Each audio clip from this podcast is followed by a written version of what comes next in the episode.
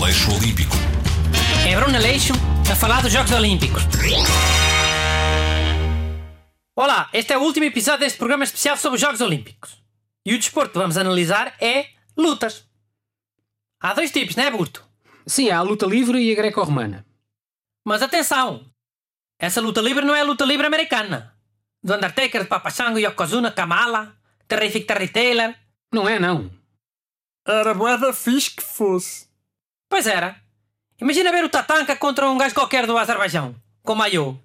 No Wrestling Federation, eles às vezes lutam contra esses gajos conhecidos. É só de cueca. Não dão luta. Sim, eu sei. Mas nos Jogos Olímpicos o gajo do Azerbaijão era bom.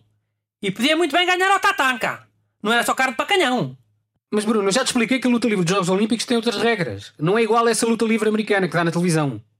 Na tua opinião, quais são as principais diferenças? Na minha opinião. Mas não é uma questão de opinião, são factos. Na variante de luta livre dos Jogos Olímpicos, o objetivo é tirar o adversário ao chão. Só agarrar, com técnicas de submissão, sem golpes demasiado agressivos. Ou seja, não dá para dar socos, pontapés, cabeçadas, chapadas, cotoveladas, joelhadas, mocada na cabeça, Não, duplas patadas, body slam. também não. Nem dá para ir buscar uma cadeira debaixo do ringue e depois dar nas costas do inimigo quando ele estiver distraído a falar com alguém. Não, não dá. Na luta livre americana dá para fazer tudo isso que eu disse.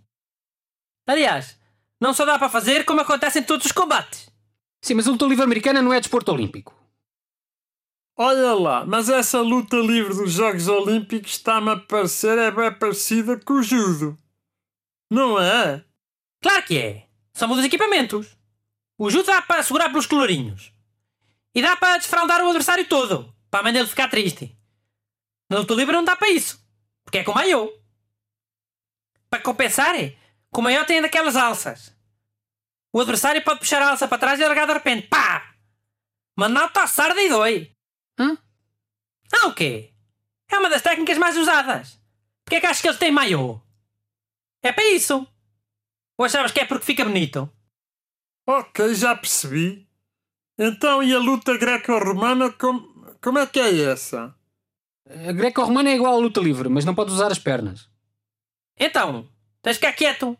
Não podes andar, é? Porra, já nem tenho palavras Não é isso, caramba. Não podes atacar com as pernas, ou atacar as pernas. Caralho, então isso ainda é mais chato que a luta livre.